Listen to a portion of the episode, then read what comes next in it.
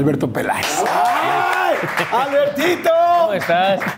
Y veo a una chica guapísima, que era pelirroja de ojos verdes. Y yo me la quedo mirando por lo, por lo guapa que era esa mujer. Entonces, cuando están hacia la mitad, se escuchan dos tiros, dos detonaciones, ¡papa! Y que cae el cuerpo de esa chica. Y muere in- instantáneamente porque un francotirador le pega dos tiros en la cabeza. Entonces salimos corriendo a socorrerla y empiezan a dispararnos a nosotros. Y ese día tenía 200 dólares, afortunadamente. Entonces los saco, pero al sacarlos se, me- se- se resbalan y se caen. Por los nervios. Entonces al agacharme, noto la mirilla de aquí de la 47. ¿Qué se piensa cuando tienes un rifle en la cabeza? Yo pensé mucho en, en mi mujer y mis hijos. Yo pensaba que me iban a ejecutar. Tenía las imágenes de ellos en mi cabeza.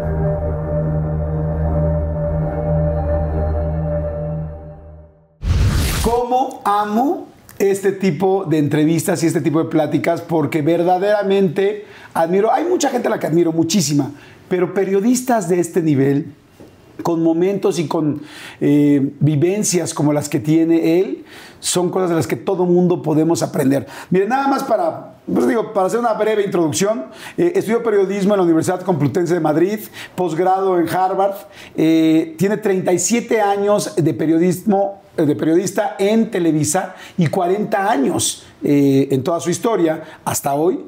Pero esto es lo que no, no lo puedo creer. Escuchen nada más guerras en las que ha estado, en Kuwait, en el Golfo Pérsico, en las guerras yugoslavas, en Bosnia, en Sarajevo, en Israel, en Palestina.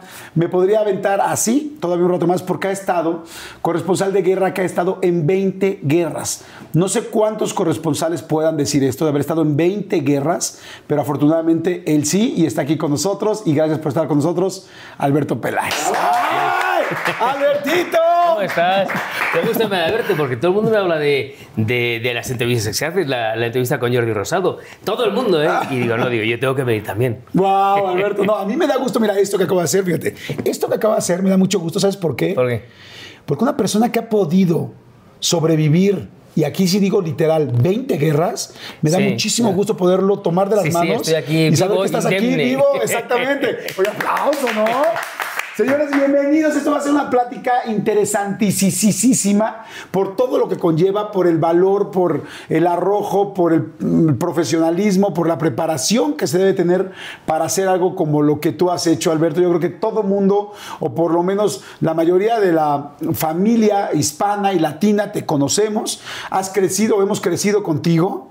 Y este. Ya, eso ya no sé, me, me hacéis muy mayor. A ver, siempre fui el- No. el, el pequeño Peláez, el majo Peláez, el niño Peláez, y de buenas primeras soy el más mayor de todos, ¿no? Algo está fallando. No, no, amigo, estamos, estamos muy parejos, estamos muy parejos. No, no, no, para nada. Está mucho mejor que yo, macho. No, para nada, joven. amigo, para nada, pero, pero además, pero con ese tono español, no, hombre, me vas a quitar a todas, amigo. Fíjate que las mexicanas, especialmente las mexicanas, y mexicanos también, evidentemente, cómo aman a los españoles. O sea, no sé si fue lo de la conquista, no sé si fue Hernán Cortés el que nos dejó este rollo, pero oyen a un español y todas, ay, pues hay un español, o sea, tenemos mucha simpatía juntos, Sí, pero ustedes claro. tienen un ligue durísimo. Tal vez el ceceo, tal vez el, eh, esa manera tan, tan distinta de contar las cosas, eh, bueno, eso puede, puede influir. ¿no? Yo me, me recuerdo cuando yo era una- un chico muy joven, claro, yo venía de alguna guerra y yo venía ceceando y, y habiéndome jugado la vida y claro, es verdad que, bueno, que me conocía Que mucha jala, ¿no? gente, sí, sí, pero bueno, hay que tomarlo con la distancia, con la relatividad, ¿no? Claro. ¡Ay! Pues qué interesante va a estar esto. Bienvenidos, bienvenidos a todos. Salud. Salud, salud. ¿Tú eres de vino tinto? Sí, ¿Siempre de tinto? la mayoría de las veces. Yo, yo bebo muy poquito, la verdad. ¿eh? Ok. Pero bueno, cuando me, ocasionalmente bebo, pues es un poquito de vino tinto. ¿En alguna guerra te has puesto una borrachera así Sí, tremenda de... sí, sí. Sí, claro, porque en muchas ocasiones eh, a veces la única manera que, poder- que teníamos para poder entender, asimilar lo que estábamos viendo a veces era con, con- con alcohol, ¿no? con alcohol? Bueno, pero luego uno vuelve a, sus, a los terruños y uno vuelve a casa y uno sabe qué tiene que hacer y qué no tiene que hacer. Claro. Eh, pero sí, claro, era un compañero en, en las, en las guerras, en los, en los, restauran- en los bares de, de los hoteles, pues siempre, siempre estábamos ahí, la prensa, ¿no? ¿Es fácil conseguir alcohol en la guerra? Depende. La- la- le- de- yo, por ejemplo, en Afganistán teníamos que ir a- al mercado negro y me acuerdo que íbamos con Jorgito Priego, el panda, que en paz descanse, que era un tipo formidable. Yo le quiero con toda mi alma y se nos murió hace cinco años. y había que ir al mercado negro, entonces además se vendían cualquier cosa, por 100 dólares que luego teníamos que abrir, porque estaban abiertas, estaban adulteradas. Ah, o sea, las botellas ya abiertas. Sí, sí, sí, en, Pakistán era imposible, pero no por la guerra en sí, sino por, la un país muy islamista. Y bueno, depende de los sitios, eh, pero bueno, una botella siempre se consigue. Siempre se consigue. ¿Y hay, gente, hay muchos corresponsales que llevan sus botellas? Sí, sí, sí para empezar. Sí, yo llevo alguna que otra también. ¿Sí? ¿Te llevas botellas de vino o eres...? No, pues, pues, pues llevábamos de todo. Había, había que matar, había que matar el, el, famoso pomo, ¿no? Había, que matar eh, eh, el, para que no nos mataran y para que no nos matáramos nosotros mismos por dentro de lo que estábamos viendo, había que matarlo, había que curarlo, había que cauterizarlo con algo. Y bueno, lo cauterizabas con eso, lo cauterizabas con con la creencia a Dios, con, en fin, son muchas cosas. Claro. Oye, eh, tu papá, Joaquín Peláez, pues un periodista importantísimo, este, ¿cómo te nace la idea de tú ser periodista y posteriormente ser corresponsal? Tenía que ver, vamos a cuando estabas chiquito, ¿tú de chico ¿Admirabas ya a tu papá para querer ser algo como tu padre o fue circunstancial? No, no, yo siempre quise emular a mi padre. Yo, yo en casa, yo, yo y mis hermanos, somos cinco hermanos, me, nacimos en una España en blanco y negro, una España muy gris, era España franquista. Eh, donde todo se escribía eh, con una máquina de escribir Olivetti muy antigua, por como era el régimen franquista. Mi padre, dentro de la dictadura franquista, mi padre fue un hombre muy libre pensador, nos enseña, nos da enseñanzas de qué leer, cómo leer y cuándo leerlo y a qué edad leerlo. Entonces empieza, llega a nuestras manos, que ya tenemos libros en casa, gente muy dispar. Y a mí eso es, para mí fue un abrevadero muy importante. Y yo mi padre lo recuerdo siempre con un micrófono delante de la cámara y y con un teléfono llamando a, a, Televisa. Yo con 12 años le ponía, me acuerdo que, eh, ponme con, con, México, entonces marcaba 096. Eh, hola, buenas noches, señorita. Soy, eh, quisiera una conferencia prensa cobro revertido con Ciudad de México. ¿Cómo, era una conferencia? Quiero una conferencia cobro revertido con Ciudad de México. Entonces, como ya sabían quién era, porque todos los días, hola, ¿cómo estás? Una señora, una telefonista que estaba ah. en Madrid y escuchaba, bueno, a lo lejos, y, y aquello decía, ¿cómo será ese tío? ¿Cómo será ese país que dicen bueno?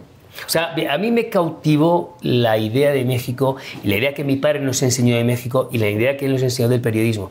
Con 5 o 6 años, yo un día le pregunté a mi padre, a principios de los años 70 o finales de los 60, papá, ¿pero tú qué haces?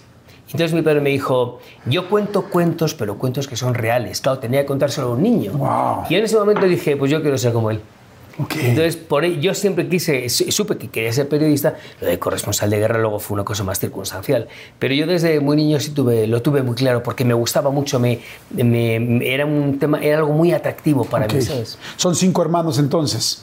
¿En qué lugar estás tú de los cinco hermanos? Segundo. El segundo. Oye, ¿y algún otro de tus hermanos se dedica al periodismo? Eh, la Cayetana, la pequeña que tiene 47 años, la pequeña de los cinco, pero ya no es pequeña.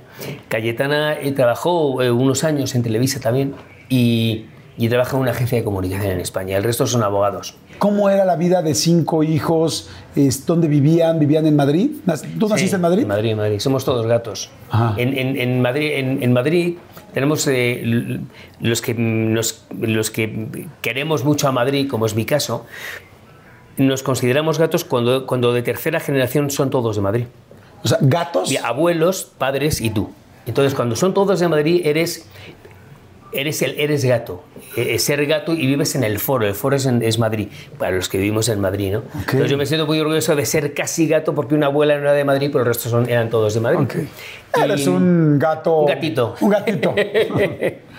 Entonces, este. Mm, bueno, yo, yo recuerdo mi infancia muy divertida. Vivíamos al norte de Madrid, en un piso, como todas las gente de España. ¿Un piso es un departamento? departamento. Para, ¿Un no departamento grande. No, no, no muy grande. Y ahí vivíamos siete personas, nosotros cinco mis padres. Sí, porque hay que entender aquella España, aquella España de los años 60. Dormíamos todos en literas, mis hermanos y yo, y las chicas en otra habitación ellas.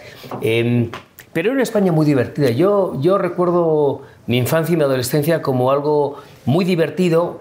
Con, con, en casa, además, fíjate, mi padre, que siempre tuvo esa visión de, de, de muy cosmogónico de, que estudiáramos fuera, de, pues que tenía la obsesión de que aprendiéramos idiomas. Entonces siempre teníamos, si no era en verano, si no era un francés, era un italiano, si no era un alemán, si no era un, estadounidense. Y eso nos abrió los, los ojos y la, la mirada hacia el mundo exterior, porque España terminaba y empezaba en los Pirineos. No había más allá de España por Franco. Y claro, para aquellos niños poder viajar a Estados Unidos o a Alemania... Sí, era casi imposible. No, y era, claro, descubrir un mundo que no imaginábamos que podía existir. Entonces, en lugar de ir a Estados Unidos, en lugar de ir a Alemania, tu papá llevaba Estados Unidos o Alemania a tu casa. Claro, y luego íbamos nosotros de intercambio, ¿no? Guau. Entonces, este, él tenía obsesiones de que fuéramos políglotas, que conociéramos gente y, y bueno, se pudo conseguir. Oye, ¿animales había en tu casa? Sí, es que era una casa muy divertida, porque éramos los cinco niños y los padres, y luego siempre tuvimos perros, teníamos Cancún, todos tenían nombre mexicano, claro, una casa muy mexicana. Cancún, la primera fue Yorick, luego fue Ah, Cancún. el primer perro se llamaba... cua- Yorick. Yorick. Yorick, que- es el bufón de Hamlet. Ok. El segundo fue Cancún. Ok. La tercera fue Lupita. ¿En serio? Pero con todos mis respetos hacia la monedita, porque Claro. soy muy creyente. Y precisamente por eso la pusimos en un, una Rottweiler que tenía una mala leche la tía. si no te puedes hacer una idea, que- uf. Pero era muy cariñosa. Y luego, y luego ya eh, me fui de casa y yo tuve luego a Maya, a Azteca y ahora tengo a la Morena. Es una, perra de agua muy bonita. Peces, no tenías... Sí, sí, bueno, teníamos peces, teníamos tortugas, teníamos hámsters, teníamos perros, este, tenía- eso teníamos muchas cosas. Era ¿no? muy divertida, una casa muy, muy divertida, la casa de los Peláez. Ok. Iban todos los vecinos porque lo pasábamos muy bien. Mi padre un- tenía un efecto aglutinador porque era un gran conversador, lo contaba las cosas con mucha gracia. Él había sido actor. Fíjate, yo le emulé hasta en eso. Yo fui actor de doblaje 10 años. A mí me ayudó mucho el doblaje, fíjate. A mí el doblaje me ayudó mucho, Jordi, además de para, para, bueno, para escoltarme con, con, el micro- me- con el micrófono, me ayudó para saber interpretar las noticias que lees. No interpretarlas como en el teatro, sino, pero darles un sentido. Si tú escuchas la, a un reportero de cualquier país del mundo, es muy monocorde. Sí, es muy Mis no- monótono. mi mo- mis notas no eran así. Yo siempre las hacía con, con las inflexiones que sabía que tenía que hacerlo y a mí eso me lo dio el doblaje. Sí, hasta arriba, abajo, Sí. tal, serio. Sí. Y siempre tenías un- tienes un cierre, ¿no? Porque siempre me acuerdo Alberto Peláez. Madrid, Alberto Peláez. Sí, Pero Madrid, Alberto Peláez. Desde Madrid, Alberto Peláez, ¿no? Madrid, Alberto Peláez. Exactamente. Oye, y entonces, bueno, empiezas con todo este asunto, tu papá, periodista, tú lo emulabas, decides estudiar este Periodismo. periodismo. ¿Cómo fue la cercanía con México? ¿Cómo fue la cercanía con México en tu casa? Por- Porque, digo, evidentemente dices que, que querían mucho a México. Ya escuché el nombre Cancún, Maya, Azteca, Los Perros. ¿Cómo fue?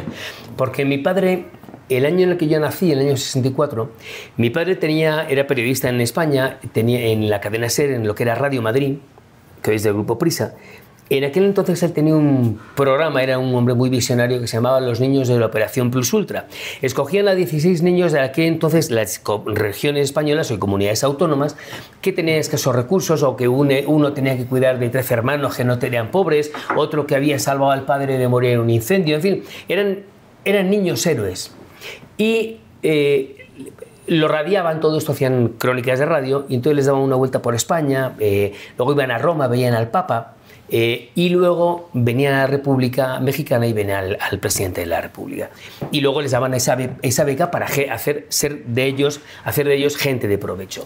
El año en el que yo nazco, mi padre viene con los niños de la Operación Plus Ultra y se enamora de este país, se enamora. Pero se enamora, no te puedes hacer una idea cómo. Conoce a Jacobo Zabludowski. Jacobo tenía un programa que patrocinaba Nescafé a las 6 de la mañana y le entrevista. Entonces le entrevistaba ya cada año se hicieron grandes amigos. Él entra a trabajar en el año 71 en, el- en 24 horas y cada vez que mi padre venía a México, que venía pues cada seis meses, él siempre traía muchas cosas y viajaba por toda América Latina, pero cuando venía de México sabíamos que había estado en México por todo lo que traía. ¿Qué llevaba?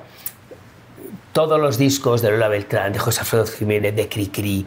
Nosotros fuimos unos niños que, los únicos cinco niños españoles de los años 60 que crecieron con Cricri, con Gabilondo Soler. ¿Cómo claro, crees? Claro, porque en España no, no sabían dónde estaba México, fíjate lo que era Gabilondo Gabilondo Soler. Y nosotros sí, porque mi padre nos lo traía. Me recuerdo que nos trajo una vez un mapa muy grande de México. Entonces, eh, aquí está Guaymas, y aquí está eh, Veracruz, de la llave, y aquí está Campeche. Y yo no sé dónde estaba Valencia. De Sevilla. Claro, tenía seis años, pero sabía dónde estaba Guaymas y Tlaxcala y Colima. Porque mi padre. Entonces, claro, con todo eso, ¿cómo no vas a querer un país que te lo están impregnando? Y además me lo impregnó, nos lo impregnó de una manera muy didáctica, pero con mucho amor. Y eso cuando venimos, yo tenía 10 o 12 años ya, cuando venimos los cinco hermanos a conocer México, claro, venimos a un país que ya conocíamos. Claro. Y yo, yo o sea, recuerdo- eh, estaban llegando por primera vez, Claro. pero yo lo conocían. No había estado nunca, pero ya lo conocíamos. Entonces, cuando yo, yo recuerdo cuando yo cogemos el avión y nos vamos a Madrid, yo me fui llorando. Yo me fui llorando porque yo sabía que estaba dejando parte de, de mi esencia y de mi alma aquí en México. ¡Guau! Luego, afortunadamente, pues ya empecé a trabajar, conocí a Mónica, me casé con ella, tengo dos hijos que tienen sangre mexicana y lo da- eso me da un gran orgullo. Y este es mi país. Sí, tú, tú verdaderamente llevas el mestizaje en la sangre. o sea, No, ¿cuál yo era, soy una persona bicultural y amo este país por encima de todo, junto con España, que es mi otro país. claro. ¿Cuál- perdón, ¿cuál, es este, ¿cuál era tu canción favorita de Cricri? Bueno, el ratón vaquero siempre. O sea, había muchas, claro. Es que, claro, es que Cric Cric, te digo, ya hace mucho que no lo escucho, pero bueno, el ratón vaquero fue un clásico, ¿no? En casa lo escuchábamos mucho todos los sábados. Mi padre a las 9 de la mañana los sábados se despertaba, él se despertaba antes, y tenía una paciencia de, de joyero, ¿no? Porque tenemos un toque de discos muy antiguo, de los grises de los años 60. Entonces ponía un bafle en un sitio del salón y otro lo extendía al otro lado. ¿no? Entonces eh, ponía, enchufaba los, los, los bafles y a las 9 de la mañana nos despertaba el ratón vaquero o el caballo blanco o cualquier, o cualquier gran canción interpretada por aquellos genios. Vienes, bueno, te ofrecen una oportunidad y ahí empieza el periodismo. Entonces me vengo en el año 85. eh, yo quería hacer unas prácticas en, en Nueva York y mi padre me dijo: Mira, si quieres aprender periodismo, vete con Jacobo. Vete con Con Jacobo. Jacobo. Jacobo es, que te va, es el que te va a enseñar. Entonces me vine, entré un 7 de julio del año 85 y estuve hasta el mes de octubre. Me tocó el terremoto y todo eso. Pero fue el verano, Jordi, más intenso que he vivido en mi vida.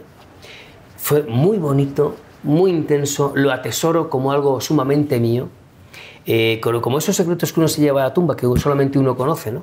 Porque pasaron tantas cosas tan bonitas, conocía tanta gente, a Juan Francisco Castañeda, a Domingo Álvarez, a Julio González, al Pandita, en fin, a tanta gente que me, me- me dieron tanto que ahí fue cuando yo entro de verdad ya a mi amor por México y a mi amor por el periodismo, porque Jacobo me enseñó y los reporteros que había en 24 horas, mis compañeros, me enseñaron a olisquear la información, a... a- ¿Qué a- es olisquear? ¿A olerla? a- no, no, a, a saber dónde está la información, a, a buscar las fuentes, a saber por qué sí o por qué no. Hoy en día el periodismo no es eso, el ya no hay ni tiempo para poder confrontar la información. En aquel entonces sí. eh, me gustaba mucho el, el olor a tinta que había en, que había en, en- en la redacción. En fin, fue un verano. ¿Tú tenías ¿qué, 17 años, me estás diciendo? No, yo cuando llegué a Televisa tenía 20. Ok, 20 años. Pero yo había estado ya en Radio Monte Carlo con 17 y, Y- era muy jovencito. Y cuando llegaste aquí a Televisa, eh, verdaderamente ya hacías, ¿qué hacías? O sea, eras como asistente de ellos. Claro, yo al principio. o era me- de los que jalabas cables. Al, al principio me pusieron, eh, me ponía, me puso Jacobo 15 días en Teletipo, 15 días con los camarógrafos, 15 días con los reporteros, 15 días con los editores. Y entre 15 días y 15 días, Jacobo me presenta a un tipo extraordinario al que yo le quiero mucho, y quiero mucho y le debo mucho, que un español que se llamaba Ho- Horacio G. Velasco. Horacio, un tío que sabe hacer la información muy al estilo español, pero muy al estilo mexicano. Y, eh, y en aquel había un programa que se llamaba Seis en Punto, un noticiero que era a las 6 de la tarde y salió Daniela Micha. Aldabela, Flor Merenguer, este, Max Sau, eh, Crispín Barrera, salieron muchos, Anselmo Alonso. Y entonces me ponen como corresponsal en España ahí, aunque estaba en México. Y hacía notas como si estuviera en España. Y Horacio, además de que me dio la oportunidad, eh, me enseñó también un tipo de periodismo que se hacía más en México, pero con esa combinación con España. ¿no? Y ahí es cuando, cuando ya empecé. Y ya luego me fui a España y seguí siendo el corresponsal de, de Horacio. Y luego estuve con, con, con Guillermo Ochoa, gran tipo. Y en fin, luego ya pues con Jacobo. Y bueno, Jacobo, que marca una inflexión en mi vida. ¿no? Jacobo es un tipo formidable. ¿Alguna vez te tocó trabajar con tu papá, o sea, al mismo Sí, tiempo? sí, estuvimos trabajando juntos, especialmente en el año 88 y en el año 89, antes de que él muriera. Y fue un año y medio muy gratificante, que lo, lo recuerdo con mucho cariño y lo recuerdo siempre, ¿no? ¿Y le tocó ver alguna guerra tuya? No, Cosa cubierta no, por ti. lamentablemente no. Lamentablemente porque me hubiera gustado mucho. Mi padre yo creo que este- hoy sentiría eh, mucho orgullo. Claro. muy orgulloso, yo creo que sí. Imagínate, si yo siento mucho orgullo de lo que has hecho y somos solo amigos, imagínate tu padre. Sí, yo siempre lo he pensado, me hubiera gustado que hubiera visto, que me hubiera, me hubiera gustado que hubiera visto bueno, todo lo que pude hacer, todos los sacrificios que pude hacer, me hubiera encantado que hubiera conocido a sus nietos. Mi padre estaba deseando conocer a los nietos, lo decía siempre, y bueno, no conocía a ninguno, ¿no? ¿Hay algún enlace en especial? O sea, si tú pudieras darle un solo enlace a tu papá ahora que no está en este terreno y le pudieras mandar ese enlace, ¿qué enlace sería y qué pasó en ese enlace? Enlace periodístico. Me han pasado tantas cosas a mí se me murió un niño en brazos, en, un directo, en el año 91, en el Kurdistán. ¿Cómo fue? Estaba con Jacobo en un directo y, el niño se me murió con tres meses. Me hubiera gustado que hubiera visto mi padre eh, el sentido de sacrificio, que no, pero no eso, no eso. Em, tal vez cuando me dispararon, me dispararon muchas veces, que hubiera visto el coraje y la valentía, a pesar del miedo, ¿eh? porque pasé pavor, y desde luego, especialmente las entrevistas que pude conseguir con, con gente realmente que, que, cambiaron la faz de este mundo, de finales del siglo XX y principios del XXI. Me hubiera gustado muchas cosas, lamentablemente no fue así. Cuéntame lo del el niño. Eh, con estaba, yo estaba en el Kurdistán eh, y tenía enlaces todos los días con Jacobo. Y bueno, me estaba diciendo, este niño se está muriendo y ese niño se murió. O sea, desde respirar. Y, y desde ese niño se está muriendo por un... Bueno, estaba, es que en, el Kurdistán había una desnutrición terrible, bajaba el río el Tigris, bajaba eh, completamente contaminado. Yo recuerdo, tengo un plano, hay un plano secuencia, yo ya no lo tengo, pero de una mujer, estábamos grabando y una señora, escuchamos unos gritos de, una enorme desesperación. Aquel grito era un alarido de desesperación, de impotencia. Entonces vemos una señora que está dándose de cabezazos contra el suelo. Entonces la seguimos con la cámara eh, y va al cadáver de su, marido, acaba de morir. Entonces nos cuenta un traductor que es que el marido había bebido seis horas antes agua del, Tigris y se había muerto, contaminado completamente. Entonces, por ejemplo, nosotros en, el Kurdistán, no, no, no, no el, agua que utilizábamos era para beber, bebía muy poco. Entonces, lo que hacíamos es que nos dábamos, para ducharnos, nos dábamos seis jicarazos a cada semana de agua. Uno, dos, tres, hasta dentro de seis días. Y así era permanentemente. Claro, cuando llegamos a, Ankara, volvíamos a, Tigre, de Bengala, ¿no?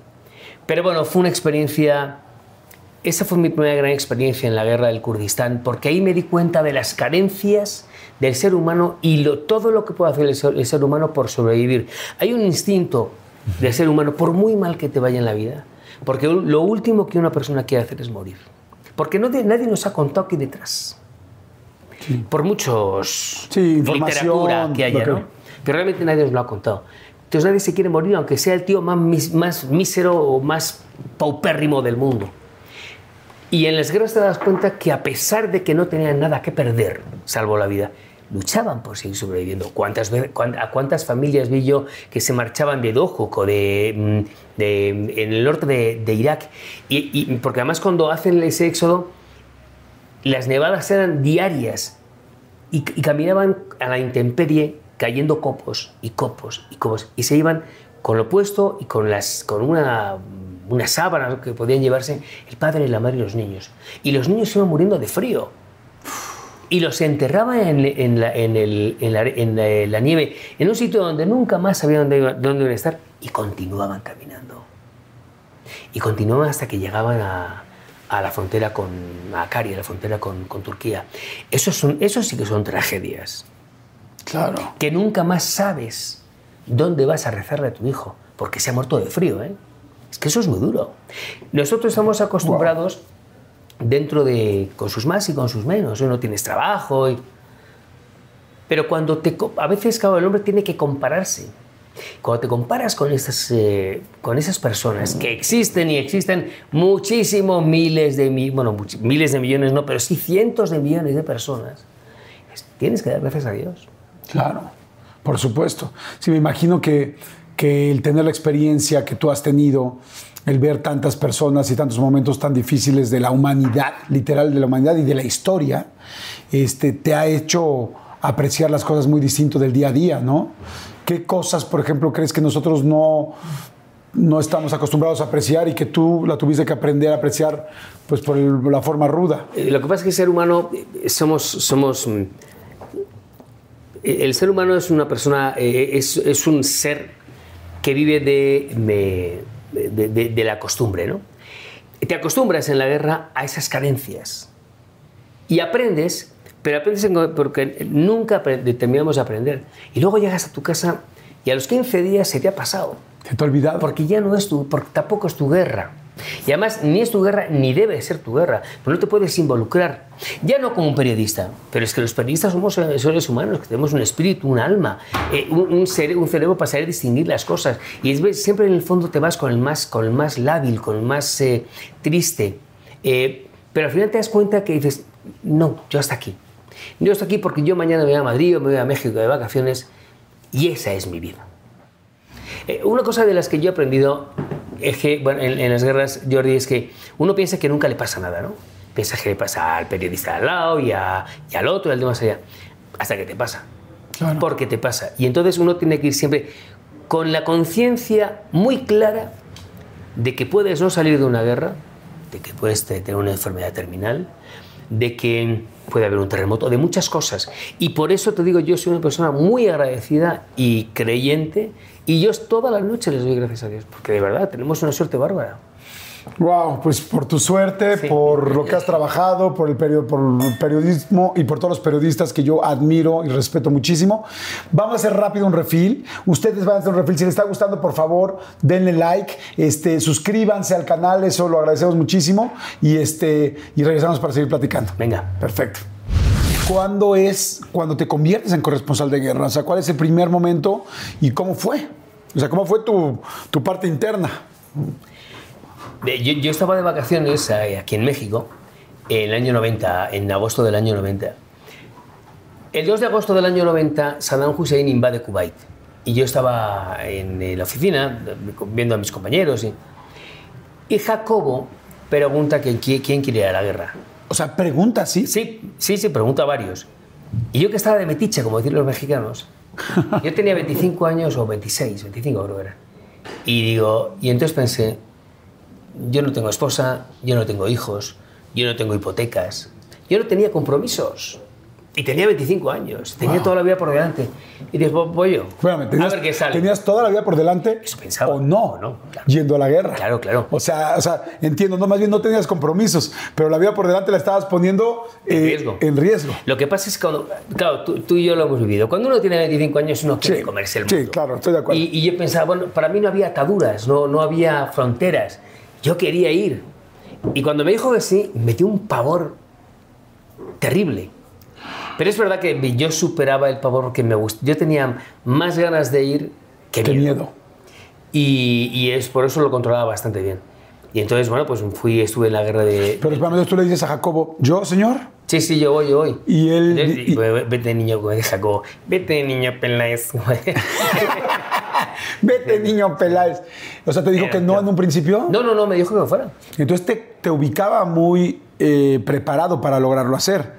Porque yo platicaba con Lalo Salazar, que le costó también mucho trabajo, que me decían, todavía estás muy chico, todavía estás muy chico. Entonces tú ya traías No, una yo preparación. la- yo en ese sentido tuve mucha suerte porque yo dije que quería ir y, y- y a- y tres días más tarde eh, estaba en Arabia Saudí y luego en Marruecos y luego en Argelia y, ya re- recorrí todo el Magreb. eh, y, los, eh, y en los Emiratos Árabes Unidos. Es decir, yo tuve la, la suerte- la suerte de poder conocer todo aquello. Y de ahí salió el Kurdistán. Y, y es verdad, y de ahí salió la antigua Yugoslavia, ahora que te decía de Casia, en, en, eh, en Eslovenia, luego Croacia, luego, luego Bosnia, No, bueno. luego Kosovo, luego Voivodina, luego Serbia, luego, eh, luego el Kur- eh, este, Somalia, en fin, muchas, ¿no? Y, y, y- eso, a mí me gustaba tanto lo que hacía, que cuando estaba yo con mi Juanito, con mi cámara, con un Juanito Cobo, eh, yo estaba, estábamos mi Juanito y yo en el avión volviendo de eh, Sarajevo. Y ya estábamos pensando, de bueno, a ver, ¿a qué guerra vamos ahora? Porque 15 días más tarde queremos estar en otra guerra. Entonces, O sea, mientras yo estaba buscando a qué antro voy, a qué, ahora a qué antro voy, tú estabas buscando a qué guerra vamos. pasaba fenomenal, lo pasaba Guau. muy bien. Oye. Entonces, y Jacobo, la la verdad es que Jacobo llegó a sentir miedo por nosotros y ya hubo ocasiones que me dijo, no, no vas. Entonces le convencía, le persuadía, era muy persistente, ¿no? Hasta que me dijo, bueno, pues ya vas. Como pasó con Sarajevo, no, me- no quería que yo fuera. Pero luego el resultado fue muy bueno. Oye, yo de repente, que me da hasta pena decirlo, pero de repente, si voy a ir a la playa, ay, tengo que hacer mi maleta para la playa. Si voy a ir a una montaña y vamos a ir a alguna Navidad a esquiar o así, híjole, es que difícil hacer la maleta para ir a la vacación de invierno. ¿Cómo se hace una maleta para la guerra? ¿Qué Yo- llevas? yo lo primero que ponía era el chaleco antibalas y el casco. No, eso, me queda, eso me queda claro, es como Por lo si básico. moscas, no, era- eso era fundamental. ¿Qué más Eh, llevabas? ¿Cuántas Bueno, mudas? los- los- no, pues es que. no, pues mirabas con lo justo, porque además, como decía Jacobo, que decía el poeta, hay que ir ligero de equipaje. No puedes ir con 50 cosas. Entonces, este. Vas con, con lo justo, si vas al frío vas con, con- con ropa fría, si va, pa- para el frío, si vas a un, estío eh, de mucha canícula, pues vas con ropa de, de verano, pero Poquito. eh, Sí, yo iba sobre todo, me interesaba mucho más ir siempre con el chaleco antibalas, con, con el casco. ¿Jeans? ¿Eres de jeans? Sí, sí, sí, iba siempre con jeans, claro, porque había que, había que ir muy cómodo porque había que correr mucho, ¿no? Eh, y, y bueno, llevaba siempre que no, luego nunca lo utilicé, pero las, las, eh, la- el metiolate, la mercromina, las, bueno, cuatro o cinco mm, Cositas básicas. Sí, por, bueno, pues si te hieren por, por las gasas, eso. Que luego nunca tuve que utilizarlo. Y, y además la ponía, me, las ponía siempre en, ese, en esos chalecos que utilizamos los corresponsales de guerra, que todavía no tengo la explicación de por qué tenemos 28 bolsillos en los chalecos. Nunca he entendido por qué tenemos tantos bolsillos. Sí, porque Pues, yo digo, eh, o sea, una persona que es una, este, eh, una persona de seguridad, eh, que necesita varios, igual una de las balas, en otro tal. Claro, pero es que, claro, pero es que aquí bueno, te llevas un boli, una pluma, coño, una, dos, pero no Sí. 300. Entonces, Y hay 300 de copedia y llevas munición. Luego 5 es para llevar. Yo, entonces, pues no se metía ahí el metiolate, porque es que no sabía qué meter ya. Y ya, de hecho, bueno, me pasó una, una cosa en una ocasión. Estábamos en Gaza, Juanito y yo, y, y estaban disparando las tropas hebreas contra la población eh, de Gaza muy duro. Y, y entonces vamos arrastrándonos hasta que llegamos a unas dunas y había unos costales y mientras ellos, los, los, los palestinos, disparaban tiraban piedra, los otros disparaban con munición real. ¿no? Y entonces, bueno, pues en esa tensión de que vas arrastrándote, de que vas con el chaleco de todo, te pesa, aunque no te pesa nada por los nervios que llevas, Juan, Juan, graba, graba, graba. Y grabando, bajaba, subía, graba más, graba más, graba más. En un momento de pa, pa, pa, pa, unos tiros. Y en esa tensión, lo que es el mundo de la tecnología, suena el teléfono. Tiroriro, tiroriro, tiroriro. ¿verdad? Y entonces en esos 28 chalecos encuentra el teléfono, ¿no? Sí, Por sí, todos 28 lados. bolsillos, Aquí ¿dónde? está el metiolate, aquí está el no sé qué. Y, y tiroriro, tir- pa, pa, pa, pa, pa, y- Y ya, eh, ya cojo el teléfono. Sí, sí. Don Alberto Peláez, sí, sí, soy yo, soy yo. Mire, es que le estamos llamando del gimnasio, del gimnasio Holiday Inn, eh, por si quiere hacer usted un, un ser, eh, tener una cortesía, una membresía. Llámeme usted en otro momento que ahora mismo no le puedo atender. No puedo creerlo, ¿En serio, claro. en serio, en serio? Sí, claro, porque uno no se imagina. Estás Claro. en medio de la guerra y como, venimos a ofrecerle la tarjeta en, tal, en sea. otra ocasión estaba yo ya, eh, yo yo estaba en la frontera entre, entre eh, Jordania y Irak. Y estábamos entrando en Irak. Fíjate, y esa carretera la llamaban la carretera de la muerte. Era muy dura y ahí moría mucha gente, ¿no? Unos por balazos, otros porque los coches no iban bien y había mucho accidente. Y eran las 5 de la mañana y empezaba el sol a despuntar, eran los primeros, eh, los primeros haces de luz. Y, y, y entonces pensé, digo, "Jo, ¿cómo estarán mis hijos? ¿Cómo estará mi mujer? Encomendándome a Dios diciendo, tengo que salir de esta, ayúdame por favor. Y en ese momento suena el teléfono, claro, en Madrid eran tres horas más tarde, eran las 8 de la mañana. Tiroriro, tiroriro, tiroriro. Sí, dígame. Era el mismo teléfono. Eh, ¿no? Otro, sí, bueno, sonaba más o menos igual. Y digo, sí, sí, dígame. Bueno, ¿ya me abre o no? Digo, perdón, es que no sé con quién hablo. Que soy el presidente de la persiana, que se ha roto la persiana de su casa. Ahora mismo no le puedo.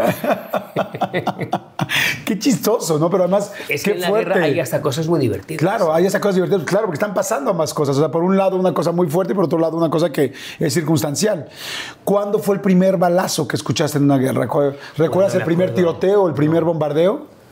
No, bueno, eso fue. eh, todo, todo eso. Todo fue en lo Kuwait. vi- todo- no, no, todo eso lo viví. Porque en Kuwait lo viví un poco a la distancia. Todo eso lo viví en, de- en primera persona, incluso disparando al lado nuestro, o sea, vo- volando las, las balas encima de nuestras cabezas en la antigua Yugoslavia. ¿En dónde, perdón? En, En la antigua En Yugoslavia. la antigua Yugoslavia, yo supe ahí lo que era la guerra, de verdad.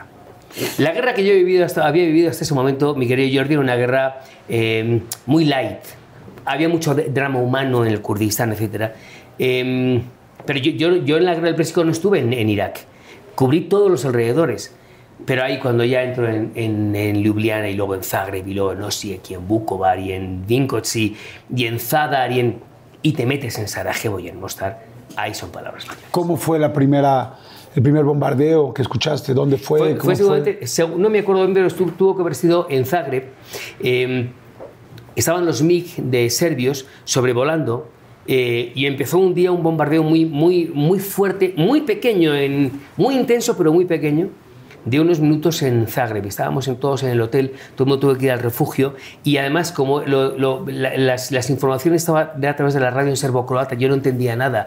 Em, eh, Kasia no me, no, no, me traducía bien porque estaba escuchándolo. Entonces es un momento de impotencia que yo recuerdo que subimos arriba a la azotea para grabar los, los mix antes de entrar en el... los mix que son... Los... los, los eh, Sí, los aviones, los cazas, ah. los cazas soviéticos, que, porque tenían fabricación soviética en la antigua Yugoslavia, fundamentalmente las sopas serbias. Y entonces cuando, cuando podemos, cuando los, los, eh, los, grabamos, bajaban y volaban muy bajo, rompían la barrera del sonido y el estruendo era ensordecedor, todo eso lo hacían para amedrentar mientras estaban cayendo las bombas. Yo recuerdo ahí haber visto a dos mujeres, dos periodistas, muy chiquititas, pero de una valentía extraordinaria y recuerdo haber visto a dos eh, periodistas croatas llorando como niños. ¿eh? Y ahí te das cuenta también de, de, hasta dónde puedes llegar. ¿Hubo algún momento o situación especial que lloraras de miedo? ¿O que temblaras? a mí me ha pasado dos ocasiones que me han temblado las piernas en mi vida. en, Sarajevo, en, Sarajevo, muchísimas veces. Por ejemplo, una de las cosas que nos pasaban, eh, subíamos a cenar, como en Sarajevo había francotiradores por todos lados. Por todos lados. Entonces, fíjate hasta dónde llegaban. Eh, tú subías de cenar, subías en un ascensor y había una especie de tragaluz muy angosto que recorría todo el, holiday, ¿no?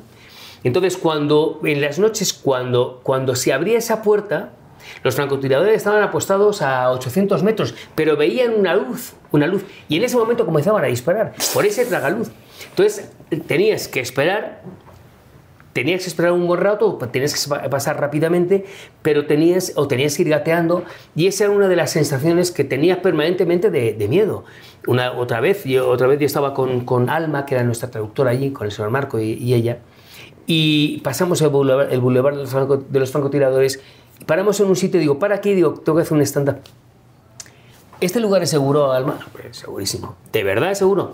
Aquí no pasa nada me pongo a hacer con, con el micrófono a, contar, el texto y creo que decía algo así como, ah, pero ahora los ojos de, no están en Sarajevo, sino que están en Londres, estaban negociando la paz. Y en ese momento cae una... Y además eso, está grabado. Hay otras cosas que cuento y no estaban grabadas, pero es que eso sí estaba grabado. Y se escucha una ráfaga de tiros que, me, que literalmente me bordean la, la, la cabeza continúo hablando y vuelve otra vez los tiros. Termino de hablar, eh, Sarajevo Alberto Pérez, y me tiro al suelo. Yo, por ejemplo, digo, esto va a pasar una comparación tonta, pero al final funciona. Yo cuando he ido al gotcha, o sea... Espérenme, por favor, déjenme... Espérenme, bueno. O sea, denme por favor el beneficio de la duda, permítanme un segundo. O sea, yo soy muy miedoso para eso. O sea, yo cuando he ido al gotcha... Claro, o sea, yo cuando he ido al gotcha me siento muy nervioso porque odio no saber por dónde te va a llegar algo. Pero si yo te dije que tiraste, tiraste en globo, macho. Ah. pero en, en, paracaídas. Sí, pero el paracaídas es más, más tranquilo que el gotcha. Yo, o sea... yo eso no lo haría. bueno, bueno entonces... Pero entonces, o sea, como que me siento muy nervioso porque digo, ¿por dónde me va a dar? Aunque sé que evidentemente es solamente un golpe, pero aún así me da mucho nervio. Mi pregunta es ahora, no me quiero imaginar cómo pueden estar arrastrándose y sube y graba y tal, sabiendo que en cualquier momento puede llegar una bala que va a acabar con tu vida. Mi pregunta es, lo estás pensando, porque yo en el gocha sí soy todo el tiempo consciente. O sea, ¿están ustedes pensando en cualquier momento me va a dar o no? No, no, no. Es que si piensas eso no te quedas en tu casa. No, no, yo no puedo ir, nunca, yo nunca puedo ir. No, no, no. En ese momento, desde luego, tienes la responsabilidad de que tienes que hacer un buen trabajo, de que tienes que sacar unas buenas imágenes y desde luego que te tienes que cuidar. Pero no estás pensando que te van a dar. Estás pensando que hay un tío que sea el enemigo que está a 20 metros de ti. Eh, y, que hay que hacerlo con, con, con, mucha, con mucho denuedo. También es verdad lo que te decía antes, no como decían los mexicanos, no es lo mismo los tres mosqueteros que 20 años más tarde. Y me explico. En, yo en Sarajevo con Juanito llegamos a, a, a dormir, a pasar una noche en, en una primera línea, entre balazos. Claro, con 28 años. Muchos años más tarde, cuando yo la última guerra que cubrí fue la de Libia en 2011, eh, con toda la experiencia que yo ya tenía y habiendo visto cómo era Libia, que además ya había estado muchos años antes entrevistando a Gaddafi, yo sabía que aplicando el ABC de corresponsal de guerra yo volvía a casa. Claro, salvo imponderable. ¿Cuál es el ABC? De... Bueno, o sea, con toda la experiencia que uno tiene ah, de las de 19 guerras anteriores. Pero es verdad que sabiendo todo eso, tienes que hacer algo muy mal para, para que te peguen, para, para que te maten, ¿no? Eh, porque además era una guerra muy convencional donde estaban las, las líneas... Muy, claras. Muy claras, muy claras. Luego estaban, claro, te podían secuestrar, puede haber un francotirador, pero salvo esos imponderables. Y mm, entonces lo que le decía a Juan es, Juanito, mañana vamos a Sirte, a la cuna de Gaddafi, donde nació Gaddafi. Graba todo lo que tengas que grabar nos tiramos dos horas haciendo stand-ups, entrevistando a los rebeldes, grabando tiros. y graba todo lo que puedas, porque vamos a hacer notas para toda una semana. Y nos volvemos a, a Benghazi y, mandamos ahí todos los días una nota durante una semana, porque yo ya no tengo necesidad con si 50 años teniendo hijos pequeños que me peguen un tiro. Me pongo una vez a la semana, pero no todos los días. Sí, sí, sí, tienes que ser inteligente. La cosa va cambiando, ¿no? Sí, claro, sí, tienes que ser inteligente y ver qué se necesita y cuándo ya no se necesita, ¿no? Si lo puedes resolver en ese momento, pues ahí está, ¿no? Yo, yo creo que dentro de todas las cosas tremendas de ir a una guerra, desde el hambre, desde el extrañar, desde el riesgo de, evidentemente, de morir. Una de las cosas que yo creo que deben ser muy fuertes son las imágenes que ve, ¿no? que, ve uno, ¿no? Las imágenes, la atmósfera, la situación, el hambre de los demás, el sufrimiento de los demás. ¿Qué cosas recuerdas de esas imágenes muy fuertes que has visto durante 20 guerras? Es que recuerdo tantas y fíjate que pasan los años y no se me olvidan, ¿no? Y además qué bueno que no se me olviden. No se deben olvidar esas cosas. Dime algunas de ellas que digas, qué lástima. La primera vez que yo vi morir una persona. ¿Cómo fue? Eso fue muy impactante. Estaba yo con mi Juanito, estábamos en, en antigua Yugoslavia, en, en eh, Osijek, perdón, en Bukovar. Estábamos tomando un café a las 8 de la mañana y había, del otro lado de la acera, veo un grupo de personas que están mirando por si hay francotiradores porque iban a cruzar. Y, me y veo a una chica guapísima, que era pelirroja de ojos verdes, y llevaba una barra de pan debajo del brazo. Entonces me la quedo mirando porque de verdad es una, una chica fascinante, de 25 años, una joven. Y, entonces miran, empiezan a caminar, empiezan a caminar rápido. Y me la sigo, la sigo mirando. ¿Empiezan? ¿Venía ella sola? No, no, venían un grupo de personas. Y yo me la quedo mirando por lo, por lo guapa que era esa mujer. Entonces cuando están hacia la mitad, se escuchan dos tiros, dos detonaciones, ¡pa, Y que cae el cuerpo de esa chica. Y muere instantáneamente porque un francotirador le pega dos tiros en la cabeza. Entonces salimos corriendo a socorrerla y empiezan a dispararnos a nosotros. Entonces tuvimos que replegarnos y el cuerpo de, esa chica estuvo día y medio sin que nadie pudiera. ¿Día y medio? Sí, O sea, la gente no se podía acercar porque hubieran tirado. Es que, es que ese era el señuelo, ella era el señuelo. Estaban esperando. Claro.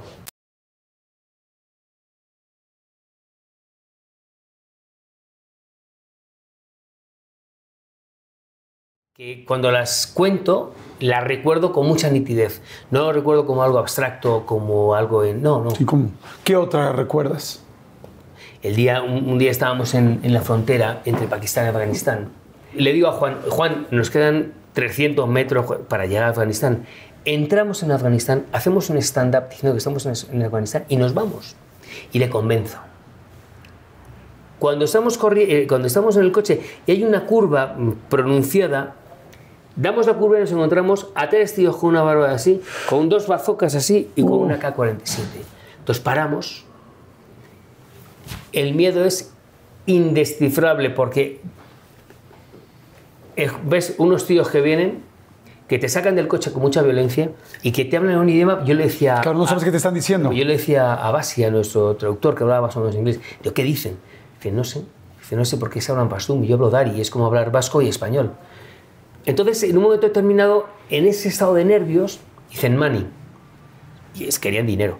Entonces, yo, yo siempre sin dinero, sin pasaporte, porque luego todo lo pierdo. Y ese día tenía 200 dólares, afortunadamente. Entonces, los saco, pero al sacarlos se, se, resbalan y se caen. Por los nervios. Entonces, al agacharme, noto la mirilla de aquí de la y estuvo apuntándome un tiempo, unos, unos segundos, un minuto, y veo que ellos discuten entre ellos. Y entonces y ahí O yo... sea, discutiendo como si lo va- te van a matar Sí, o no. o, o si era suficiente dinero. Y ahí pensé que me ejecutaba, eh, me ejecutaba fíjate. Ahí sí. Y entonces este, eh, ya retienen la mirilla y se van. Y bueno, menos mal, ¿no? Pero fue un momento de una tensión terrible, terrible. No sé si tengas esta respuesta, pero ¿qué se piensa cuando tienes un rifle en la cabeza por un minuto? Pues ¿Piensas pensé- en tus hijos? Sí. ¿Piensas en algo? ¿Piensas en ya valió? ¿En qué piensas? Yo pensé mucho en, en mi mujer y mis hijos. Sí, sí. Sí, porque yo pensaba que me iban a ejecutar. Y entonces pensé.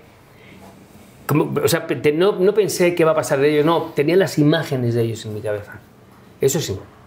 Wow, qué No, fuerte. eso fue muy duro, muy, muy, muy terrible. Oye, ¿sí respetan en la guerra a los reporteros? O sea, ven a un reportero, quizá para eso son los chalecos con tantos goles, para que vean las bolsas, o sea, no sé, o sea, respetan a los... a- o, o, o sea, no, Te van a respetar. o sea, disparan igual. En muchas ocasiones supones un trofeo eh, para, eh, para, para todos ellos, para dar un mensaje de que, el, de que pueden acabar con el periodista, de que pueden acabar con, con la paloma eh, y con el mensajero. Entonces, este, no, no, yo en la Gran Antigua Yugoslavia murieron más de 100 periodistas. Eh, en Irak murieron otros tantos. Y al contrario, les daba igual. ¿eh? Y en muchas ocasiones, te digo, era algo atractivo para ellos, porque era la cabeza de un periodista. Oye, eh, ¿cómo conoces a Mónica? Porque pues aquí yo creo que tu mujer y tus hijos pues son un elemento, un elemento súper especial, ¿no? Yo estaba en Cancún con una novia y Mónica estaba en el mismo hotel con otro novio. Entonces, y a mí, a, mí, a Mónica... Esa sí a mí- fue tu guerra, ¿no? Sí, sí, Esa- porque tu, porque tu lema, perenne. tu lema es esta no es mi guerra, pero ahí sí le entraste a la Sí, batalla, sí, ¿no? sí, a la batalla total. no, y, y a los dos nos gusta mucho el deporte, siempre fuimos muy deportista. Entonces yo estaba en el gimnasio, estaba haciendo bici y aparece Mónica y veo una, esa rubia y dije, "Oh, Dios mío, esa rubia para mí. Y entonces empezamos a hablar y bueno, al día siguiente nos vimos un momentito, ya me fui a Madrid. Entonces le pido el teléfono y me dice, no, pues como crees, aquí en México no, no podemos dar el teléfono. Digo, "Pero, digo, que me voy a Madrid, coño, dame el teléfono. No, pues ok, te lo doy, pero te doy el de la oficina. Y, me lo, y lo tuve que memorizar, ¿no? y porque no tenía una pluma para poder escribir. Y bueno, luego empezó y luego enseguida pues ya nos casamos. ¿Cuál- eh, ¿Se vieron mucho tiempo antes de casar? No, que va, nos conocimos en abril, eh, luego en junio vine a México vamos a arreglar unas cosas, ahí nos vimos un momentito, luego en julio nos vimos como una semana, yo luego le invité a Madrid en agosto y ya se quedó para siempre. Y nos casamos en febrero del año siguiente por lo civil y en septiembre del siguiente año, por- de ese mismo año, por la iglesia. Wow, ¿y cuánto tiempo llevan casados? 24 años. 24 años, wow. Oye, y, y preguntaba mucho de Mónica y de tus hijos porque evidentemente la familia es algo muy importante cuando el papá, una cosa es que tu papá sea ingeniero o que sea eh, maestro y otra cosa es que sea corresponsal de guerra. ¿Cuál fue la primera guerra donde ya dejas a Mónica, eh, no sé si en España o aquí, para ir a cubrir algo fuerte o a tus hijos? Yo creo que fue la de Afganistán, ¿no? Sí, la- la- yo la de Afganistán. Me tocó Afganistán, Sí. Israel. Sí, bueno, eh, no, bueno, tal, tal vez la de Israel, la- eh, Israel al principio, pero, pero fue Afganistán, creo recordar. Luego estuve en, eh, en Irak, en Libia, en Gaza, en, cuatro o cinco guerras más. Cuando le dices a tu mujer por primera vez voy a ir a la guerra, de ella ya sabía, te conoció siendo Sí, claro, corresponsal. claro. ¿Cómo se puso ella? ¿Qué te dijo? No, te dijo, te- yo ya paremos esta chamba, ¿por qué no te dedicas a la plomería? No sé. No, eh, te decía antes que Mónica es una mujer muy valiente y muy determinante, ¿no? Y muy decisiva en las cosas que acomete. Y no, yo nunca tuve ningún tipo de resistencia por su parte. ¿eh? De todos modos, yo, yo siempre intenté eh, que, eh, hacerlo lo más edulcorado posible, ¿sabes? Para, no, para que no tuvieran que vivir las, las vicisitudes por las que yo pasaba. ¿Hubo algún momento que por alguno de estos viajes donde uno no puede regresar tan fácil o tiene que quedarse todo- durante todo el conflicto, perdieras alguna etapa de tus hijos? Sí, bueno, yo lo cuento siempre. Cuando Joaquín nace un 14 de julio del año 2001 y Constanza tenía dos años. Entonces, venimos aquí, venimos aquí a bautizar a Joaquín y venimos de vacaciones. Pasa lo del 11 de septiembre y Joaquín tenía un mes, poquito más, y entonces me, man- me mandan rápidamente a Pakistán. Y entonces le digo a Mónica, digo, mira, quédate aquí porque ahí están tus padres, están tus hermanos, porque esta guerra me da que va a ser bastante larga y, joder, claro, nueve meses, ¿no? Entonces, este, yo Joaquín dejo de verle cuando es un neonato y cuando vuelvo a verlo era casi un señor de nueve meses. claro, un, sí, sí, viste, te fuiste al, al, mes o a los 15 días. Entonces, es verdad que esa primera parte me la perdí y de Constanza me perdí cuando ella comienza a hablar. Porque yo la dejo sin saber hablar y cuando eh, yo vuelvo a verla me recitaba prácticamente en latín, ¿no? O sea, era una niña que ya, que ya hablaba. Y bueno, eh, es verdad que, son momentos que hombre, te hubiera gustado mucho y que en el fondo también te arrepientes, ¿no? A pesar de, lo disperso que es su padre y a veces de lo, de lo ausente que es a veces su padre. Pero el amor por Dios es inconmensurable, no, no, a pesar de mis ausencias. ¿Alguna vez regresaste de un viaje, de una guerra, y tus hijos no te reconocían? Sí, en Afganistán precisamente. Cuando yo entro en la casa de mis suegro, pues estaban aquí en México, que yo venía con, con mucha barba de varios meses. Cuando Constanza se va a acercar y me ve, se quedó diciendo, ¿y este tío quién es? Sí, pero luego ya se dio cuenta que era yo y me dio un gran abrazo. Wow, está interesantísimo, interesantísimo. Vamos a ir rápidamente a un refil. Este, eh, tómense algo con nosotros. Saludos a toda la gente que está viendo y escuchando esto en su coche, a la gente que está siempre digo trabajando, a la gente que está haciendo ejercicio, a la gente que está en el baño. Hay mucha gente que se baña o va al baño escuchando una entrevista y me parece fantástico porque ahora afortunadamente YouTube y los dispositivos nos han dado la posibilidad de que lo vean cuando quieran, como quieran y desde donde quieran. Así es que salud. Salud, salud. Y que me da otra vez mucho gusto saber que estoy platicando aquí contigo, que además tengo aquí a tus hijos enfrente, que tengo a tu esposa enfrente y me da muchísimo gusto. Al novio también me da mucho gusto. Y este, que bueno, que debe ser, o sea, tener un suegro que fue a 20 guerras, cuídate, maestro, porque este tiene muy bien puestos los pantalones. Vamos, regresamos. ¿Qué se come en la guerra? Pues mira, eh, se come, se come nada con nuez. No, dependiendo de dónde vas, ¿no? Em, pero yo, por ejemplo, en Afganistán me acuerdo que Jorgito Pliego decía, nos van a dar queso con pan del siglo XIX, porque era un pan que tenías que verlo, ¿no? Em, duro como una roca. En, en, Irak, que no había... Bueno, te llevas muchas, muchas conservas. Yo creo que muchas conservas. tú llevas latas. sí, sí, yo me da muchas latas eh, y en Irak había, te llevas mucho de latas. Yo, en, el, Kurdistán lo que hacíamos es que le robábamos a los estadounidenses el Murray Tweet, que es la comida que tienen ellos, que tenían 15 menús distintos, y vienen en un sobre, eh, todo muy bien empacadito. Eh, pero es verdad que tendías a adelgazar en las guerras. Fíjate cómo sería, hablando de Afganistán, me acabo de acordar, yo hice un reportaje una vez eh, de cómo hacían el pan. y, te digo que lo que no mata engorda. Mira, me acuerdo que estábamos... Que, eh, sobre todo el pan, ¿no? Eh, sobre todo el pan, sí, sobre todo el pan. Pero y más ese pan. Me acuerdo que con eso cogen una masa... Bueno, es que me llamó tanto la atención que hice un reportaje. Cogen esa masa y con esos pies bien bien en su jugo, que eran más negros que el propio suelo, las amasaban. Y una vez que. O sea, con los pies. Sí, sí, pero unos pies que tenías que verlo, vamos, daba miedo, ¿eh? Eso daba miedo al miedo. Y entonces este, me acuerdo que una vez que. Y cambiaba hasta de color el, propio, la propia masa. Y una vez que había cambiado de color, que ya estaba en su propio jugo, le cogían un, un, agua que tenías que ver dónde salía, Dios mío, eso era insalubre, insalubre completamente. Le, lo rociaban así, lo metían en una taona. Qué maldad si es que algo se tiene que comer, no lo comemos igual, ¿no? Claro. Te acostumbras también a, mal comer, a mal vivir, a mal dormir. Claro. Nunca recibiste, bueno, me decías ahorita de esas balas que pasaron muy cerca por aquí, tal vez nunca recibiste una bala o algún golpe o alguna esquirla de alguna granada. No, no, no, afortunadamente no. Lo que tengo es en el ojo izquierdo, es una mota de pólvora eh, en el año 94 fui a hacerme una revisión de los ojos y me dice, ¿está usted bien? Dice, pero tiene usted una mota de pólvora. Dice, ¿ha ido usted a algún sitio? Dice, estoy en Sarajevo. Y, se me quedó incrustada, pero ni me ha molestado nunca, ni nunca me dio ningún tipo de guerra, ¿no? Pero es lo único que, que puedo tener. Oye, la gente que va a la guerra, las personas que que, está, que son parte de la guerra, los, ejércitos del mundo, generalmente me quedo yo con la idea de que llegan con traumas muy fuertes. Eh, claro, están eh, pues peleando literal por su vida, cuidando su vida y tratando de acabar con la de otros. Pasa lo mismo con los corresponsales, también hay un cierto trauma, eh, es difícil dormir, es difícil pensar en esto o no necesariamente. ¿Es distinto o no? Te cuesta mucho, cuando vuelves a casa, te cuesta mucho hacer una vida normal. Y es verdad que, sales de un trauma y por lo tanto llegas traumatizado. Otra cosa es que no te, te, haga, o sí te haga falta una ayuda médica, porque por supuesto, por supuesto que no fue mi caso, pero no es que yo sea, haya sido más listo o más valiente, no, eh, afortunadamente no se dio, pero efectivamente si tú vives durante un mes y medio una guerra de esas características, sales traumado. Claro, por supuesto. Entonces cuando, cuando llegas a casa todo te parece distinto. ¿Regresarías o ya no es necesario? Pues mira, hoy esa pregunta, en el fondo lo digo con la boca chica. Pero en el fondo sí. Sí, porque...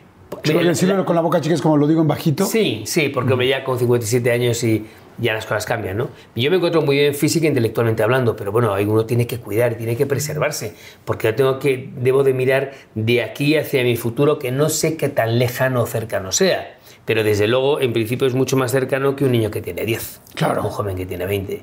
Eh, ahora, te, te, te digo una cosa, lo que sí es la guerra, la guerra es sumamente adictiva. A mí, yo, yo era un, un, adicto a la guerra. Y te digo que yo salí de una guerra y me metía en otra. Y lo buscaba. Y, lo, y, y esa sensación incluso del miedo, eh, es la erótica del miedo, también te llega a dar gusto. O sea, también llega a gustarte ese, esa sensación de estar temblando, de... Sí, sí. Y lo puedes canalizar como algo que puede ser hasta excitante. Claro. La verdad es así. Sí, la adrenalina. A mí me pasó ¿no? muchas veces. O sea, puedes llegar a tener hasta, hasta, tener, hasta estar excitado por, por toda esa adrenalina que dices que hay, por ese estrés, por ese, esa situación límite que estás atravesando y que puedes no volver, etcétera, etcétera. ¿no? Claro. Pues digo, al final en la guerra hay mucha gente que sigue viviendo alrededor de esto, ¿no? Eh, pero lamentablemente hay mucha gente también que, que termina su, su, vida en ese momento, en esos lugares. ¿Te tocó perder algún compañero, algún sí, periodista? Claro, claro. Y, y, algunos eran buenos amigos. Julián Quita Parrado, que murió en, en, en Irak, en, en, Bagdad. Yo lo conocí muy bien en Argelia, estuvimos dos meses juntos. Era un tipo formidable. Eh, eh, eh, Marcelo y, y, su novia, que eran unos freelance argentinos, que nos hermanamos con ellos y que estuvimos en dos guerras juntos y en la tercera, en Irak, perdieron la vida en un accidente de tráfico, en esa cartera de la muerte. Eh, en fin, José Couso. José Couso que fue el que, el que lo mata en el Hotel Palestina, que estaba Jorge, que, que lanza un, desde un tanque y muere, y a Jorge Pliego se salvó por los pelos, que era nuestro camarógrafo, que era mi hermano, que luego murió por otras circunstancias. Eh, ha habido mucha gente, Julio Fuentes, gente a la que yo tenía una gran estima. Pero lo de siempre, lo que te decía antes, uno piensas que te pasa, le pasa a uno y a otro, pero no piensas que te pasa a ti, pero te puede pasar. Claro, en cualquier momento. En cualquier momento. ¿Hay algo bueno de ir a la guerra? Hay muchísimas cosas buenas. Hombre, yo en, en la guerra, te decía al principio de la entrevista que te encuentras lo más misérrimo por lo más grandioso del ser humano. Yo he conocido gente que no tienen precio como seres humanos. Yo he conocido, además, gente pues, no, muy depauperada, muy paupérrima, muy pobre, eh, que, que, te invitan a su casa y que tienen tres huevos y te regalan uno y quieren que te lo comas y, que tu casa, su casa es para ti. Eh, no, no, yo he conocido ancianas en Sarajevo, una pobre anciana muy mayor, que nos decía en serbo-croata que no la llegamos, la, entendíamos por las señas que nos hacía que los bombardeos eran muy duros, entonces le regalamos todo porque no tenía que comer, le dimos las, víveres que teníamos, se nos echó a llorar en un baño de lágrimas. Con eso me quedo. O en el Kurdistán, cuando un tío me pide que se le puedo transportar, que lleva días y días y días caminando, que si le podemos llevar en nuestro coche para caminar 5 kilómetros más, porque ya no podía el hombre más y estaba agotado. Y cuando, cuando nos da las gracias, son unas gracias tan amplias que las atesoras tuyas propias y dices, con esto me quedo. Claro. Este es el ser humano. El ser humano que yo quiero. Le, leía que en alguno de tus libros que hay un momento donde en un campo de refugiados, me imagino, eh, una persona te da a su hijo. En, ¿Qué pasó? En Afganistán. Eh, estábamos en Mazar-e Sharif en, eh, a menos 15 grados y entramos en los campos de refugiados donde, solo, donde solamente se escuchaban toses, toses lánguidas y lloros de niños muy lejanas. Vivían unas casuchas que eran de, de plástico, a menos 15 grados. Wow. Y, y, entonces sale una señora con un niño tosiendo y se la entregan a Jorge Pliego, como diciendo, llévatelo, porque contigo va a vivir, como eso va a vivir, conmigo no. Tú fíjate la desesperación que tiene que tener una madre, Jordi, Wow. para entregar a tu hijo. Tú eres padre y sabes de lo que estoy hablando. Tiene que ser durísimo. No existe nada más duro que la entrega a tu hijo para que pueda vivir. No, no, situaciones muy duras. Hablando de, de niños, eh, yo creo que cualquier persona, o sea, evidentemente cualquier vida que se pierda es una es fuertísimo, ¿no? Ver a una persona sin vida, ver a una persona caída, pero ver a un niño. Los- en, en Ruanda, en Goma, tú ibas caminando, ibas sorteando los cadáveres. Una ciudad que olía a, a mucho muerto porque había miles de cadáveres en la guerra entre Hutus y Tutsis que se despedazaban, se desmembraban. Y, mm, y había muchos niños con ese olor tan, tan penetrante que tiene el, olor de a muerto. Eso, lo tengo grabadísimo desde, ya desde Sarajevo y no se me escapa una cuando, cuando hay alguien que, ha fallecido. Eh, y, empieza, y empieza a exhalar ese, ese, ese. Y, me acuerdo, fíjate, en, Bagdad los niños jugaban a la guerra con- como, como había desperdigado en el suelo granadas, morteros, balas, jugaban con... Y decía, Dios mío, ¿cómo está ahí una granada? ¿Qué es que le po-?" Estaban jugando con las granadas.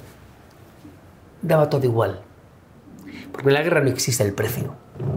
Y la vida de un niño o de una persona vale lo que uno quiere que valga. Y recuerdo que hicimos un reportaje a aquellos niños jugando con aquellas granadas.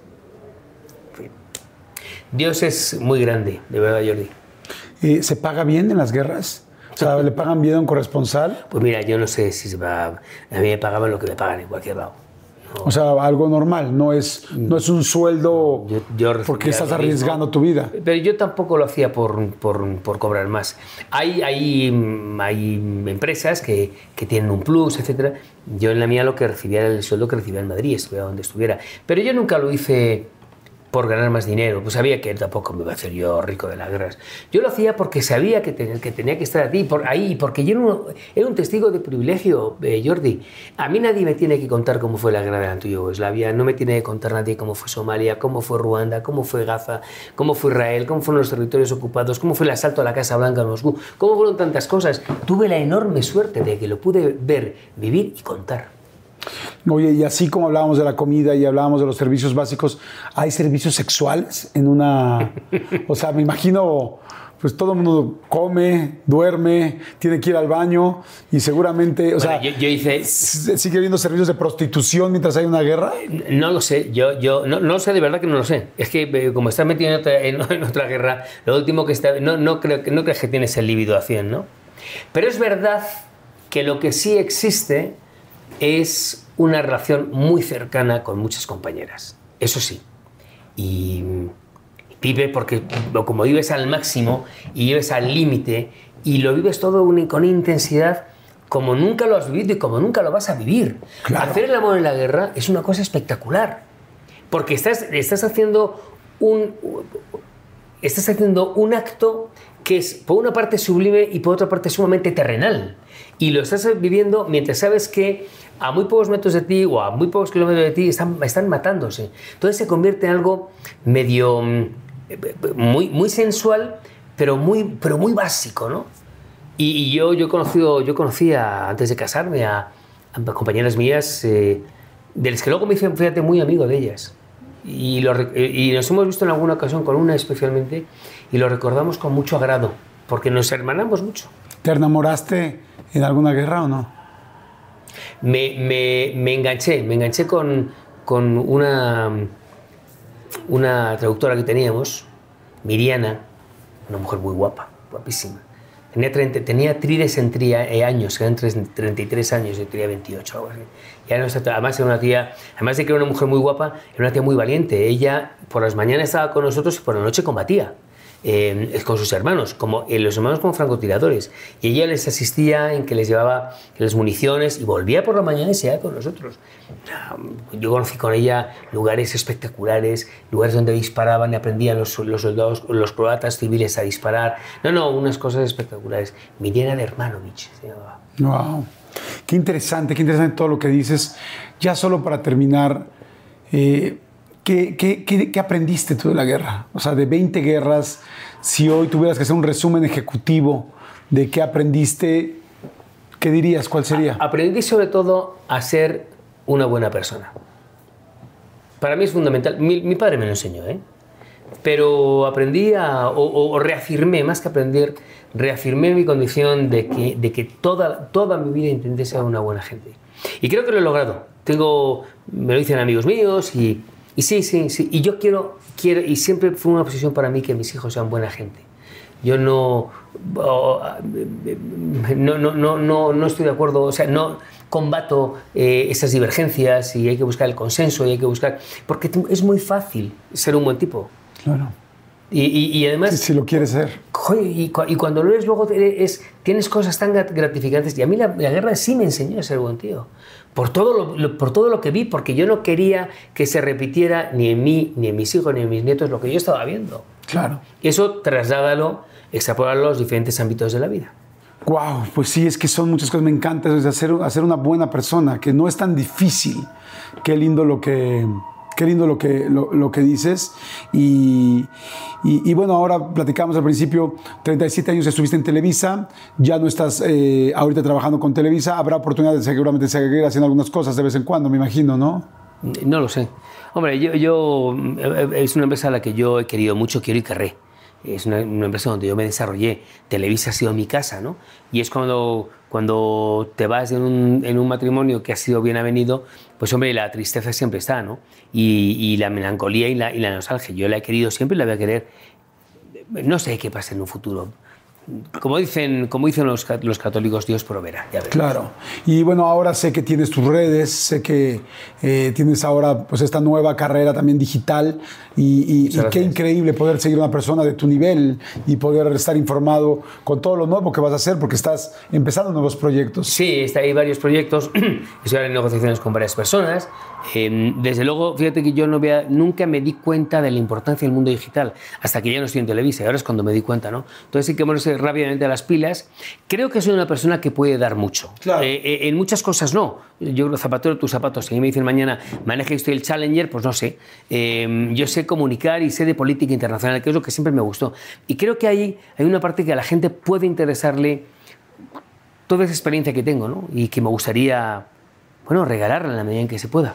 Wow, pues me encanta la idea. Ahí están las redes y yo te quiero agradecer muchísimo la información de esta entrevista. Te quiero agradecer tu tiempo, te quiero agradecer la amistad con tu esposa, con tus hijos, ahora hasta con tu yerno.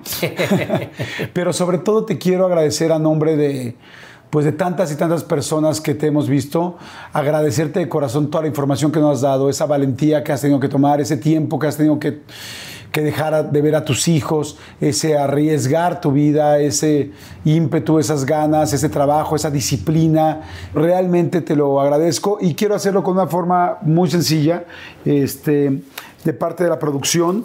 Ah, Eh, siempre, siempre creemos que, pues, que hay alguien que, que es la persona que te está cuidando, asesorando, ayudando, este, cuando uno está enfermo, cuando uno necesita un buen consejo, cuando uno necesita salir adelante y estoy seguro que esa es la persona también que te ayuda siempre a estar eh, de regreso y hoy te ha ayudado a estar aquí a salvo, ¿no? Porque siempre, siempre hay alguien que, que nos dice y nos da ese apoyo que, que necesitamos. Entonces, te quería regalar esta foto Oye, Jordi, de esa persona y me gustaría que la abras. Pu- pues no te- claro, por pues, supuesto, no, no, porque, porque estoy seguro que gracias a esa persona hoy estás aquí y, y tenía muchas ganas de, de dártelo y agradecértelo. Hombre, por favor. La Virgen, mi Virgen. Como decimos aquí en México, puedes no creer en Dios, pero todos somos guadalupanos. Mira, la, la Virgen de Guadalupe a mí me ha ayudado siempre mucho. Yo soy muy guadalupano. Cada vez que vengo a México voy a ver a la Virgen. Me ayudó mucho, siempre me encomiendo a ella. Eh, no sabes cómo te agradezco este, este gran detalle porque Nuestra Señora la Virgen de Guadalupe es mucho más que una Virgen. Es nuestra Virgen. Y es mi Virgen, la de Mónica, la de Constanza, la de Joaquín, lo saben. Y es la de todos los mexicanos. Y yo quiero agradecerte a ti, Jordi, te lo digo de corazón, lo buen tipo que eres, lo bien que te has portado siempre conmigo, cada vez que te decía, oye, entrevístame, nunca, siempre fueron palabras bonitas y fónicas, tú y Adal Ramones, dos tíos estupendos conmigo. Y yo de verdad tengo una deuda de agradecimiento con vosotros y no sabes cómo te agradezco el detalle de tener a nuestra Virgen que la voy a colocar en mi habitación. Sabemos que, que eres una persona muy guadalupana y también que tenías una imagen de, de la Virgen de Guadalupe en tu chaleco antibalas. ¿Cómo lo sabes? Sí, en la parte de atrás. Ajá. Sí, sí, claro. Eh, yo siempre decía, mira, si a mí alguien me salva es la Virgen de Guadalupe. Entonces eh, tenía una Virgen de Guadalupe en la parte de atrás del chaleco, sí. Y a veces podemos pensar que, para la gente que somos creyentes, podemos pensar que, que están muy lejos, pero hoy te decía, eh, esta mujer te ha aconsejado en el momento en que uno necesita, de maneras distintas. Te ha ayudado cuando estás enfermo, te ha ayudado para tus sueños, te ha ayudado a salir adelante, te ha ayudado en los momentos difíciles, te ha ayudado para tener la familia que hoy tienes. Y gracias a Dios y a ella, te ha ayudado a estar hoy aquí con nosotros y a poder haber hecho un trabajo y seguirlo haciendo, pero, pero haber hecho un trabajo digno verdaderamente de admiración y de agradecimiento por parte de nosotros. Yo, a nombre de muchísimos mexicanos que te queremos mucho, te lo agradezco de corazón y de mucha gente que, que verdaderamente el pago, te preguntaba hace rato que cuál era el pago y creo que tienes el mejor pago del mundo. El agradecimiento de tantas personas que sabemos lo que has hecho, que te admiramos y ahorita que digas que, que siempre ha habido una muy buena vibra, a mí al contrario, para mí poder entrevistar a un periodista de tu nivel, a cualquier periodista, pero además a alguien de tu nivel, es un honor. Muchas gracias, Alberto. Sorry. Muchísimas gracias. Gracias. coño. Muchas gracias. Gracias. Gracias, muchas gracias. Y bueno, wow, qué emoción.